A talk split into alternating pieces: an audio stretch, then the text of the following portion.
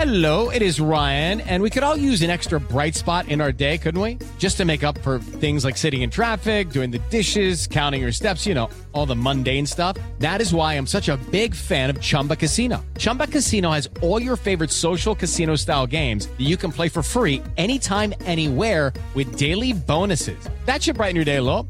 Actually, a lot. So sign up now at chumbacasino.com. That's chumbacasino.com. No purchase necessary. BGW. Void were prohibited by law. See terms and conditions. 18 plus. 7 de la mañana con un minuto. Muy buenos días. 88.9 Noticias. Información que sirve por iHeartRadio. Panorama informativo transmitiendo en viernes, viernes 3, viernes 3 de marzo del 2023. Te saludamos, don José Antonio Morales. Vamos con Toño. Fíjense que el Servicio Nacional de Sanidad, Inocuidad y Calidad Agroalimentaria reportó la presencia del virus de influenza aviar AH51N.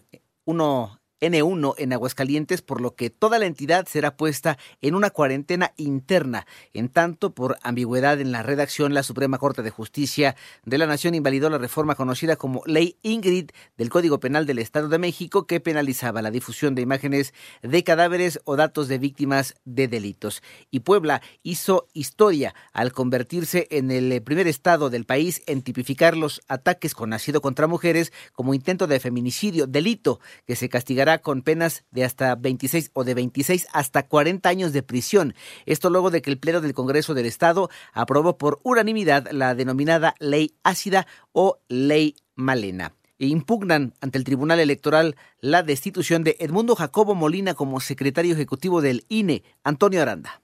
La entrada en vigor del inconstitucional Plan B cesó de inmediato Edmundo Jacobo Molina, secretario ejecutivo del Instituto Nacional Electoral, por lo que el instituto ya inició un juicio electoral ante el Tribunal Electoral del Poder Judicial de la Federación por violaciones a la autonomía de la institución, señaló Lorenzo Córdoba, consejero presidente del INE, por medio de sus redes sociales. Además, el INE detalló, por medio de un comunicado, que a pesar de la salida de Edmundo Jacobo Molina, una vez publicado el decreto y el inminente nombramiento de un nuevo secretario ejecutivo, prevalece la instrucción de los 11 consejeros electorales para que quien ostente la representación legal del INE impugne la reforma electoral por las múltiples inconstitucionalidades que presenta. Para 88.9 Noticias, Antonio Aranda. Destacan un incremento en la recaudación tributaria durante el primer mes del año. María Inés Camacho. La Secretaría de Hacienda afirmó que la recaudación sigue fortaleciéndose y es que durante enero los ingresos totales crecieron 6.3% anual gracias al dinamismo de los ingresos petroleros y tributarios que registraron crecimientos reales anuales de 11.2% y 5.5% respectivamente. Al dar a conocer el informe de las finanzas públicas y deuda pública enero del 2023, la dependencia federal no obstante reveló que el impuesto especial sobre producción y servicios se obtuvieron 40.603 millones de pesos, lo que representó una caída anual del 6.6% debido a los subsidios que el gobierno destina a los combustibles. El informe destaca que el cobro por el ISR fue de 253.012 millones de pesos. 88.9 Noticias, María Inés Camacho Romero. Vamos con información internacional porque expertos de Naciones Unidas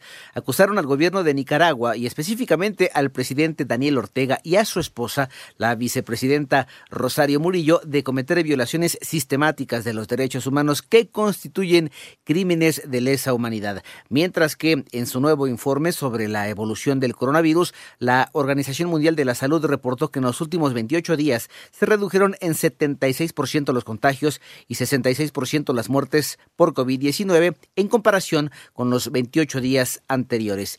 Y hoy un tribunal de eh, Bielorrusia condenó al ganador del Premio Nobel de la Paz 2022, Alex Bialystaki, a 10 años de prisión por contrabando y financiación de acciones que atentan gravemente contra el orden público.